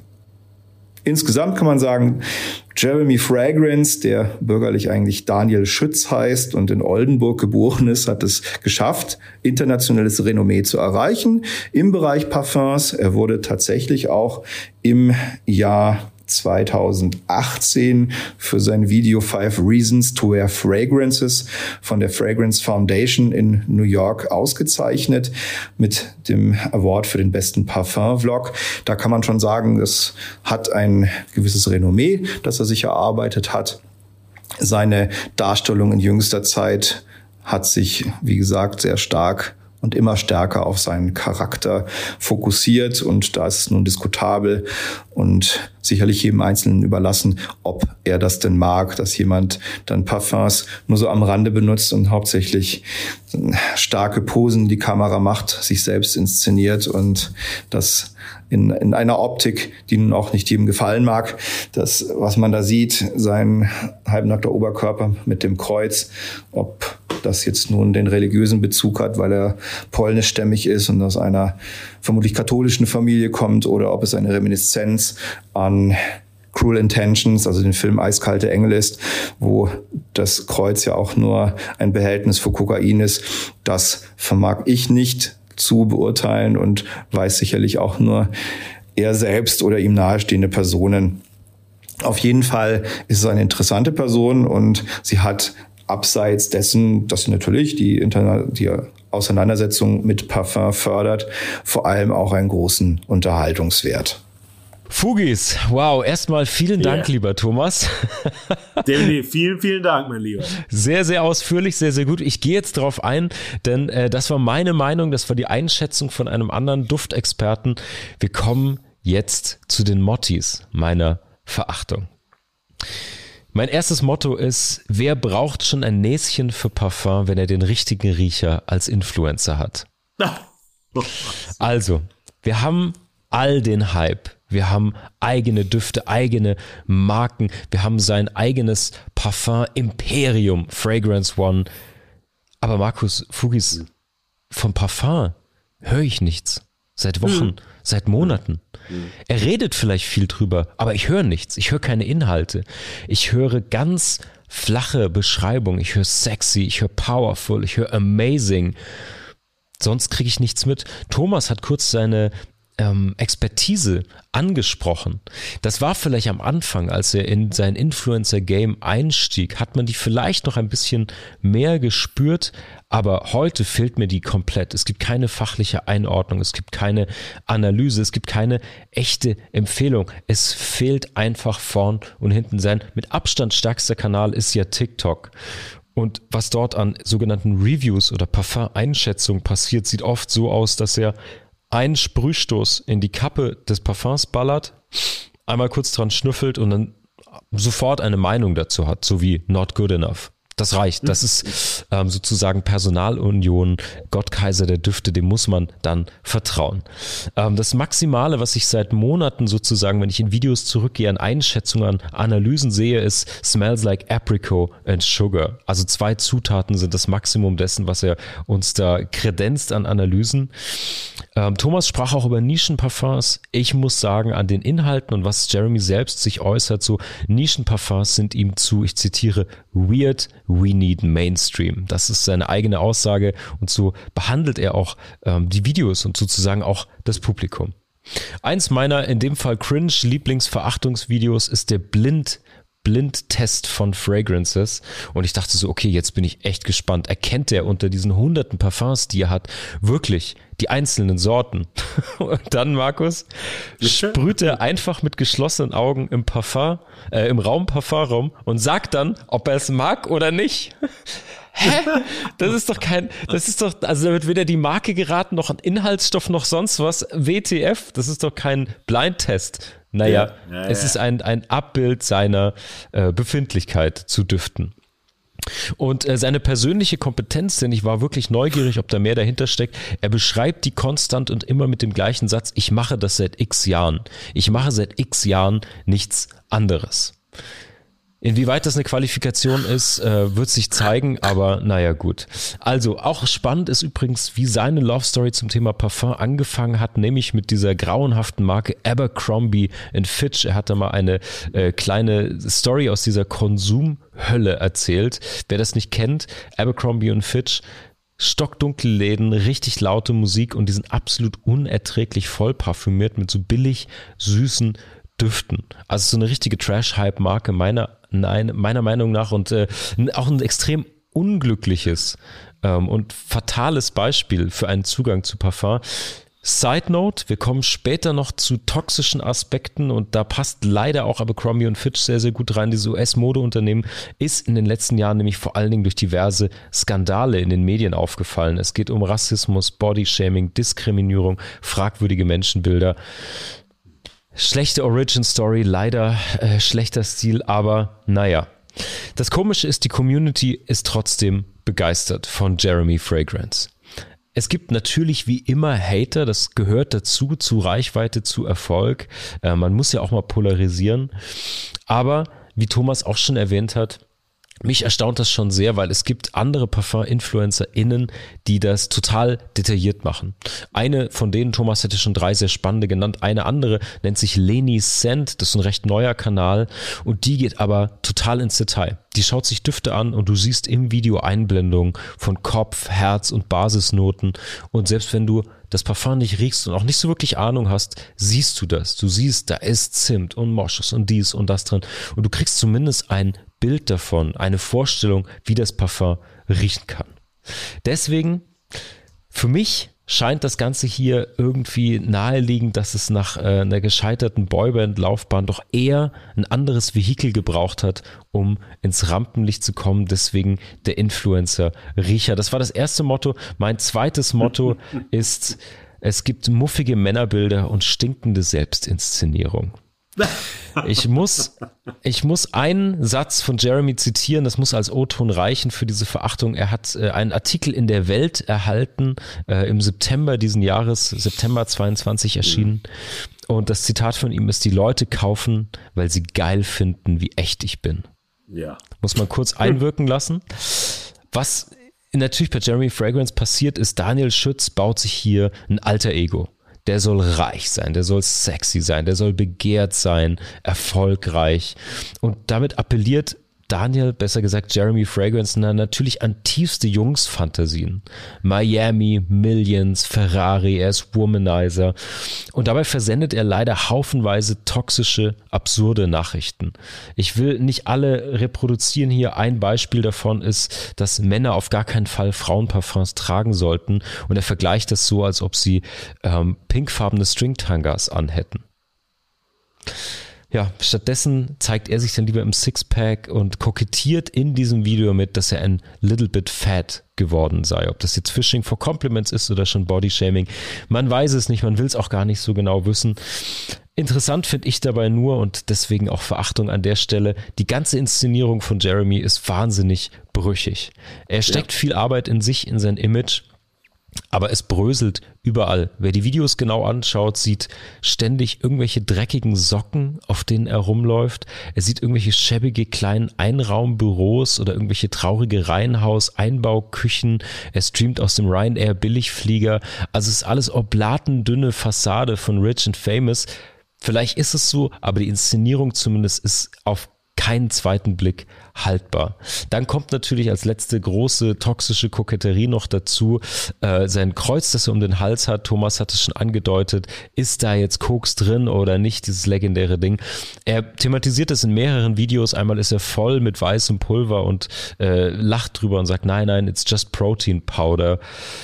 Deswegen ist Jeremy für mich äh, passend als vielleicht nicht so wirklich Wissensvermittler das Gegenteil von Mai. Sie ist irgendwie getrieben davon, Wissen zu vermitteln. Sie ist sich für nichts zu schade, uneitel, macht alberne Spots, Einspieler, äh, bricht es so weit runter, bis es alle verstehen, ist versessen darauf, das Wissen so zu portionieren und wirklich zu servieren. Äh, da kommen auch mal kleine Tänzchen. Also es gibt Parallelen, das fand ich das Spannende. Beide tanzen in Videos, beide äh, versuchen Mainstream Wissen zu vermitteln auf verschiedenen Ebenen. Naja, aber Jeremy ist eben das Gegenteil. Ich glaube, es geht hier vor allen Dingen um sich. Er will Vorbild sein, er will Idol sein, er will das Beste sein. Und ehrlicherweise ist es scheißegal, ob das mit einarmigen Liegestützen oder mit Parfum funktioniert. Und deswegen gibt es von mir und uns den goldenen Günther. Liebe Fugis, wenn ihr das noch nicht kennt, äh, das ist sensationell. Seit 2008 verleiht dwdl.de jährlich einen Negativpreis und der nennt sich den Goldenen Günther. Der geht an Personen, Marken und Unternehmen, die ja nicht so prall waren. Unter all den Preisträgern werden dann die Leser des Online-Magazins abstimmen, wer, ich zitiere, die ultimative Peinlichkeit des Medienjahres zu verantworten hat. Und eben diese Oberpeinlichkeit kriegt dann den Super Günther und den goldenen Günther gibt's heute für Jeremy Fragrance. Ich bin unfassbar spannend. Am meisten interessiert mich natürlich, Markus, was ist dein Signature-Duft? Uh, du, ich hätte jetzt wirklich noch stundenlang zuhören können. Äh, das war so schon pointiert und äh, filetiert äh, bei jemandem, der so wenig auf den Rippen hat, äh, um diesem schlechten Beispiel zu bleiben. äh, ich habe mich wirklich in jede deiner Beschreibungen hineinlegen können, weil äh, ich kannte äh, Jeremy Fragrance vor dieser Folge, beziehungsweise vor unserer Vorbereitung nicht. Du hast den in mein Leben gebracht. Gern geschehen. Äh, nee, mm, darüber reden wir noch. Ähm, ich habe mir natürlich artig Videos angeschaut, äh, die Website angesehen äh, und habe dann auch diese ähm, na, diese Folge äh, ne, mit Glashäufer Umlauf gesehen, ja. ja. Und äh, na gut, ich meine, für mich hat es den Vorteil, ich weiß, wenn Glashäufer Umlauf Jeremy Fragrance einlädt, dann ist die Zeit von Klaas Häufer Umlauf bald vorbei. Und damit bin ich sehr zufrieden, weil wir einen auf einer Faust äh, ne, Liegestützen machenden, sich selbst filmenden, äh, eigentlich das sozusagen als seinen Slot nehmenden, sagen wir mal, Gaga Kasper. Äh, ich muss es, ich kann das gar nicht anders beschreiben. Ich muss mich auch zusammenreißen, dass es jetzt nicht justiziabel wird. Also, weil das hat so viel schlechte Feelings in mir ausgelöst. Äh, ne, aber bleiben wir bei Gründen und nicht beim Geschmack. Ähm, also, das ist äh, völlig irritierend gewesen. Dieser Typ ist völlig irritierend, weil ich dachte auf der einen Seite, ich sehe äh, einen anderen äh, vergleichbaren Typen, der eben mit einer unglaublichen Lehre äh, und dieser so pseudo-amerikanischen Lifestyle-Coach-Ding, äh, Self-Empowerment Empowerment-Geste und so weiter, also auch ähm, für eine gewisse Aufmerksamkeit gesucht hat, aber dann natürlich, wie alle das so tun, äh, im Dschungelcamp äh, geendet ist. Ich rede natürlich von Bastian Jotta, ja, der Jotta äh, für seine Freunde, äh, so, ja, der es genauso macht. Oder ich denke an bei Jeremy Fragrance auch dran, er hätte auch der Tinder-Schwindler sein können. Also, äh, ja, das sind alles so Figuren, die es irgendwie hinbekommen, eine gewisse Aufmerksamkeit zu erzielen, auch eine große Aufmerksamkeit zu erzielen. Ja, das sei ja ungenommen. Und die, ähm, so ein Signature-Thema haben, ob das nun Parfum ist, ob das irgendwie so Body Positivity ist, äh, ne, oder so dieses Lifestyle-Coach, Mental ja. Health, was auch immer, aber ja. egal was, ja, oder dann sagen, ich bin halt ein Geschäftsmann und ich habe ähm, im Endeffekt, der Tinder-Schwindler versteht er sich als ein, naja, zeitgemäßer Casanova, der aber nicht die Frauen liebt und die Liebe liebt, sondern einfach sozusagen seine Ego-Zwecke äh, ähm, äh, ja, erzielen möchte. Ja. Und alle drei, also Jota, der Tinder-Schwindler, Schindler und äh, Fragrance äh, verbindet, ähm, die ekelhafte ähm, ja, Übergabe an die Selbstoptimierung. Das sind einfach äh, Typen, die nur um, das dreht sich um Selbstoptimierung in jeder Form. Und man muss nach außen zeigen, sozusagen, man selbst hat es geschafft, man zeigt den Weg auf, wie es andere vielleicht schaffen können, mit einem riesengroßen Wissen. Jetzt frage ich mich aber, ich bin wie nicht wie Thomas ein Experte für äh, Parfums und äh, ich bin auch niemand, der sich sozusagen in dieses Game jemals vertieft hat und so weiter. Ähm, ich finde aber bei den Videos, die ich gesehen habe, und ich habe äh, viele Videos gesehen, also wenn man die Kanäle so durchseppt und sich anschaut. Ich finde das genauso wie du ein Wissen, das dann popularisiert wird und zu einer gewissen Form von populärer Parfumbildung beitragen könnte, existiert nicht. Für mich ja. hat Jeremy Fragrance nichts mit Parfum zu tun und überhaupt keine Parfum-Expertise. Zumindest das, was er ausstellt in seinen Kanälen, wie Mighty Nguyen Kim, die einfach das tiefste Wissen in sich trägt und das auch glaubhaft äh, patent aus nach außen trägt. So, wenn ich bei ihm suche, also was ist denn jetzt sozusagen, warum ist ein bestimmter Duft äh, was für ein Sommer, warum ist er was für ein Winter, was sind sozusagen für Kom äh, Zusammensetzungen, was sind für Aromen, wie ist das auch sozusagen mit Themen von Hautverträglichkeit vielleicht und für, für welchen Typ ist was? Gibt es überhaupt ähm, Menschen, die deren äh, Persönlichkeitsmerkmale durch Parfum ausgedrückt werden können. Und warum ist das so?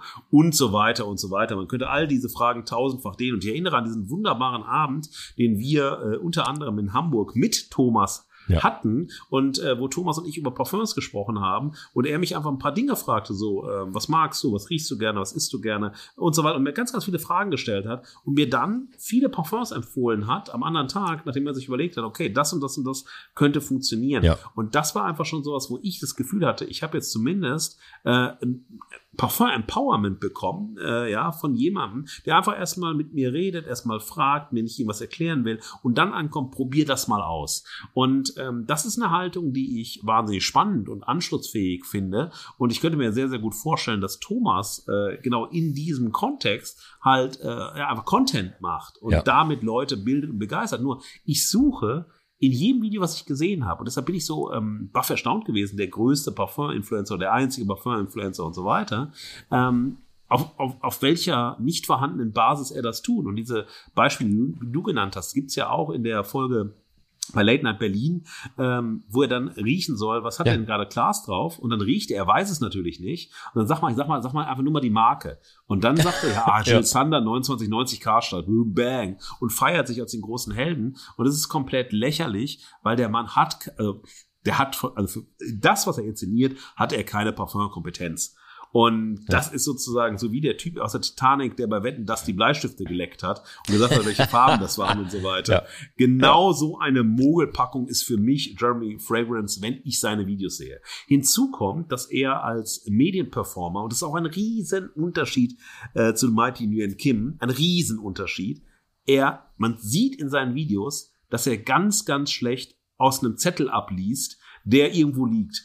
Da siehst du, die Augen gehen immer nach unten. Der schaut auf einen, äh, noch nicht mal auf einen Teleprompter. Man, man könnte sich auch einen Teleprompter leisten, aber er schaut auf ein Papier, er schaut runter, er schaut immer runter und liest dann ab und hat dann ein bisschen was auswendig gelernt, aber schlecht auswendig gelernt und macht das so mit einem riesen so Empowerment-Move, so einem Stärke-Move und so weiter. So jetzt ruf mich an! So, also so befehlsmäßig ja. halt auch. Und ist dazu noch, also diese Unsouveränität, äh, eben wirklich dann, wenn es um Fakten geht, nicht darum, wenn er irgendwie seinen sein Nonsens macht, sich um sich selbst dreht, in die Kamera zeigt und so weiter. Das kann man ja, ähm, naja, so, äh, nee, man kann es nicht. Man kann das sozusagen auch nicht äh, irgendwie als äh, Eigensinnigkeit oder so Eigenheit oder was auch immer. Nee, das kann ich nicht, möchte ich auch nicht. Und ähm, dann ist es noch so, dass ich für jemanden, der immer darum geht, dass er so in einem Luxussegment unterwegs ist und sich mit diesen ganzen, also das sind so diese wirklich toxischen Männerfantasien und ja, die du alle beschrieben hast, ganz wunderbar beschrieben hast, finde ich zudem, dass er unfassbar, egal was er trägt, Bad Taste gekleidet ist und geschmacklos gekleidet ist. Er ist unfassbar geschmacklos gekleidet. Und ich finde, für jemanden, der so viel Wert legt auf Luxus, auf ähm, Qualität, auf Marke und so weiter, dann ist es ja. genau das, wo ich sage, also du zeigst doch in deiner Performance, dass nichts von dem, was du eigentlich machen willst, wofür du einstehen willst und so weiter, in irgendeiner Form real ist. Das ist also für mich einer der größten Fake-Influencer der Welt, äh, ja, also wirklich unfassbar, mhm. dass das funktioniert. Und deshalb ist mein Motto für die Verachtung, ich habe auch ein Motto überlegt. Oh, ist, ähm, ja, da hat er dich richtig getriggert. Ja, eine Alliteration, wie ich sie liebe. Ich bewerbe mich ja immer noch als Texter fürs Dschungelcamp, obwohl Alliterationen, glaube ich, spätestens mit Mickey Beisenherz gegangen sind aus dem Dschungelcamp. Äh, nein, also äh, eine Alliteration, meine Verachtung trägt das Motto lang, langweilig, lächerlich.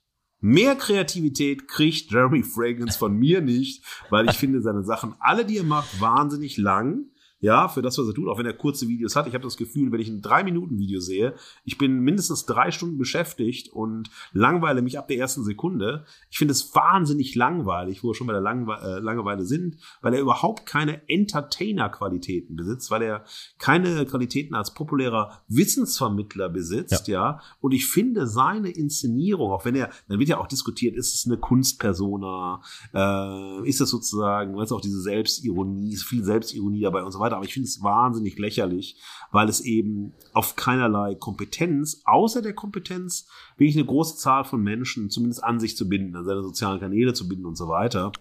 Aber ähm, er lebt hier etwas vor, was viele sozusagen prominente, prominente äh, Persönlichkeiten auch auszeichnet, dass der eigentliche Inhalt von dem, wofür sie stehen und begehrt werden, ihre Prominenz ist. Und dann mhm. kommt aber nichts.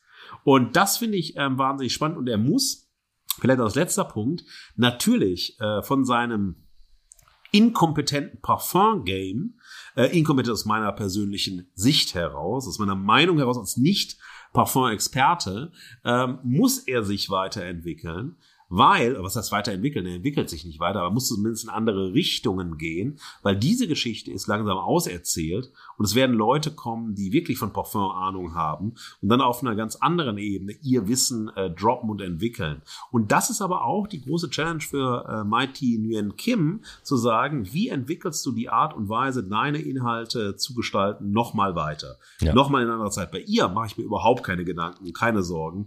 Ähm, ich gebe äh, Jeremy Fragrance Fragrance noch maximal drei Jahre im Medienzirkus und dann wird er im Dschungelcamp enden. Und wenn er im Dschungelcamp ist, werde ich RTL bezahlen, dass ich die Texte von ihm schreiben darf. Ich freue mich sehr drauf. Markus, für eine kurze Folge sind wir richtig lang schon. Lass uns mhm. mal zur Haltung kommen, oder? Yes. Die Stimme der Verehrung und der Verachtung ist die Gegenwart. Und ohne Haltung fallen wir aus der Gegenwart. Liebe Fugis, äh, ja, de, derjenige von uns beiden, der verehrt, darf natürlich auch in die Haltung hinein einsteigen.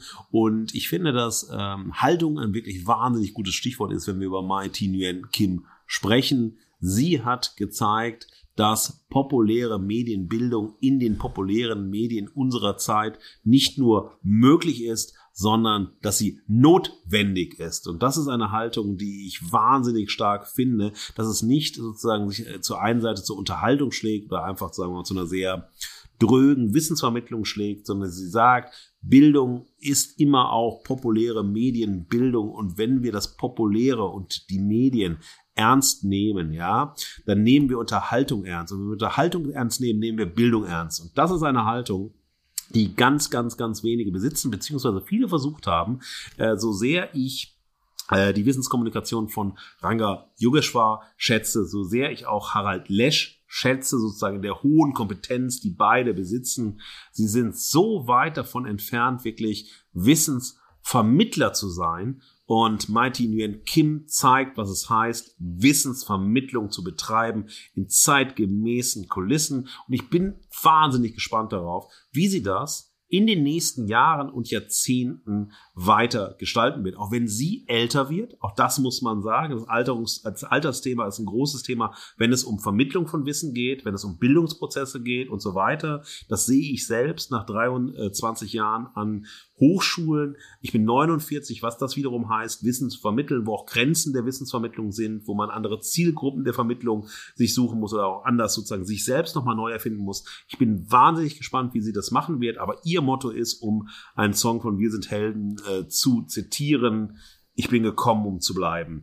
Und das wünsche ich mir für Mighty Nguyen Kim, dass sie gekommen ist, um zu bleiben, um die öffentlich-rechtliche, aber nicht nur die öffentlich-rechtliche, sondern ich wünsche sie mir auch im Privatfernsehen. Sie ist natürlich exklusiv gebunden erstmal äh, an die öffentlich-rechtlichen, an Funk und so weiter, aber ich hoffe, dass sie selbst weitermacht, ihre Themen ausdehnt und dass sie ein Vorbild wird für viele, viele andere Wissenskommunikatorinnen, die kommen werden. Das wäre sozusagen meine Haltung zu ihr. Und bei Jeremy Fragrance ist meine Haltung dann relativ einfach, auch wenn er äh, sehr großen Erfolg hat und das schon über Jahre hinweg, Menschen wie er, die nichts haben, mit dem sie wirklich etwas tun können, mit dem sie arbeiten können, die Basis, auf der sie stehen, werden sie genauso schnell verschwinden und bedeutungslos werden als Wissenskommunikatoren, wie Jeremy Fragrance auch in ein paar Jahren einfach verschwinden wird und höchstens im Dschungelcamp als Influencer-Zombie recycelt wird für die kurze Periode. Und ich sag dir schon, er wird der Erste sein dann, der rausgewählt wird. Weil niemand möchte im Urwald mit, mit der Faust sozusagen die Liegestütze sehen, die einen, äh, niemand möchte irgendwie äh, Powersprüche hören und so weiter. Das hat der Jota schon abgearbeitet und so weiter. Wenn es darum geht, unterhalte uns, ja, mit dem bisschen, was du noch kannst, dann wird das scheitern. Also ich bin mir sehr sicher, dass sich jemand wie er als Wissensinfluencer in sehr baldiger Zukunft einfach selbst erledigen wird. Und das ist sozusagen die Haltung der Mediengegenwart, die immer sagt, na ja, jeder, jede wird verschwinden, ob früher oder später, ob es dann einen bleibenden Eindruck gibt oder nicht, das entscheidet dann das, was diejenigen wirklich anzubieten haben. Wenn man nichts anzubieten hat, außer der Selbstoptimierung, außer der Selbstüberschätzung, außer der unendlichen Prätensi Prätentiosität, ohne Stil, Geschmack und Wissen, naja, dann wird schneller gehen. Halleluja. Noch eine richtige Kante als Haltung gefällt mir sehr, sehr gut. Ja, meine Haltung, ich habe also erstmal gern geschehen, Jeremy, entschuldige Mai, dass wir euch beide heute in einen Podcast-Topf geworfen haben. Aber wie gesagt, auf der formellen Ebene gibt es die ein oder andere Überschneidung, eine oder andere Kategorie. Was ich aber richtig spannend finde, und ich fand es schön, dass wir diesen Vergleich trotzdem gewagt haben heute in der Folge, weil wir sozusagen zwei extrem diametrale Enden von dem Spektrum, von der These Wissensvermittlung als Medienperson, als Influencer in ähm, heute beleuchtet haben. Jemand, der, wie gesagt, wirklich aus diesem Fachlichen kommt, der beruflich als Karriere oder als Sinnstiftung gar nicht unbedingt in die Medien hätte gehen müssen, sondern sagt, ich verschreibe mich einem Ideal, ich möchte Menschen in der Masse bewegen, ich möchte diese Botschaft voranbringen, ich gehe deswegen raus ins Medienlicht sozusagen und jemand, der eigentlich nur die Aufmerksamkeit sucht und dann händeringend nach, ob Boyband, ob dies, ob das, ähm, das Parfum, wie du richtig gesagt hast, ist bald auserzählt. Ich glaube ehrlicherweise, es sind schon Versuche, sich in anderen Bereichen zu mm, positionieren mit Jeremy Fragrance Richtung Fitness, Richtung Ernährung. Ich glaube, er verprobt da so ein paar andere Sachen, wie die Reise auch Post-Parfum noch weitergehen kann. Ähm, ja, und deswegen finde ich es spannend, beide zu beobachten. Ich bin, wie gesagt, bei beiden gleich gespannt, wie es weitergeht. Äh, bei Mai, weil ich sehr, sehr gespannt bin, zu welcher Blüte das sich noch herausschwingt und bei Jeremy, wie lange es denn gerade noch hält.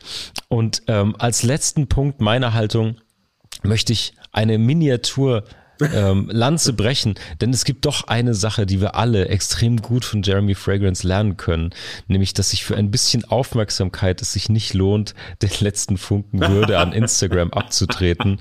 Und ja, das, da würde ich sagen, ist doch, ist doch zumindest von meiner Seite aus das Schlusswort für heute, Markus. Es war ein großes Vergnügen, heute diese beiden Menschen ein bisschen unter die Fugengoldlupe zu nehmen. Oh ja, oh ja. Also ich finde das ein wunderschönes ähm, Schlusswort äh, gewesen. Und äh, das ist sozusagen auch ein Aspekt, den ich noch ganz, ganz wichtig finde.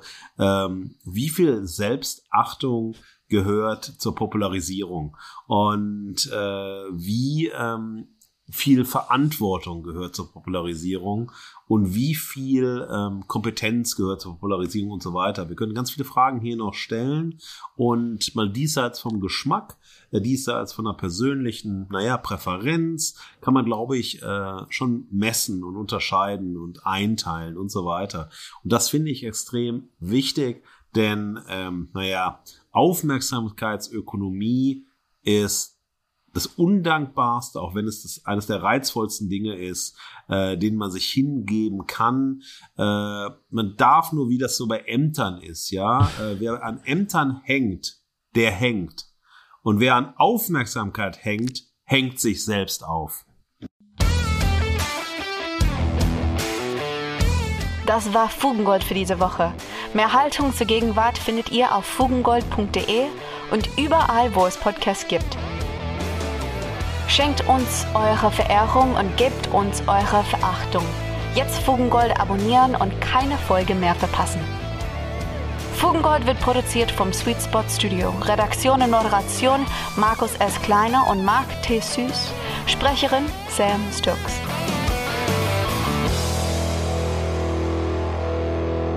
Boah, Marc, Marc, Marc, Marc, ey. Puh. Wann schaffen wir es wieder, endlich mal kurz zu werden? Ist doch auch eine Sache, weißt du, bei der Wissenskommunikation und bei der Wissenschaftskommunikation. Reduktion von Komplexität. Ich erinnere ja an den guten Niklas Luhmann. Mhm. Äh, ja, aber das ist, das ist nie unser Game. Wir werden das üben oder schauen wir auch mal, wie wir das hinbekommen. aber weißt du, was ich mich frage, ist so, gerade mit Blick auf dieses Thema, um das auch mal auf uns zu beziehen, was ist so eigentlich unsere Funktion als Fugengold, als Podcast so zwischen, naja, Wissenskommunikation äh, und Wissensbeeinflussung? Sind wir nicht auch Beeinflusser? Kommunizieren wir Wissensinhalte? Wo stehen wir da? Hast du eine Idee? Hast du eine Einschätzung? Also, ich würde einschätzen, ja, ich gebe dir vollkommen recht. Ähm, auch mit der Luhmann-These zu unserer Länge, ja, vor allen Dingen damit. Aber ich glaube, dass wir, ähm, wir können, und das würde ich so einschätzen, also ich bin gespannt, vielleicht die Fugis, die die Easter Eggs hier hören und verstehen sollen, gerne eine DM äh, reinsliden, wie sie ja. das sehen. Ich glaube, der Magic Point ist ja, dass man uns offen lässt. Also ich glaube, jeder von ja. uns hat irgendwie eine Haltung, eine Einstellung, die wir hier auch preisgeben, die ist sehr, sehr, sehr subjektiv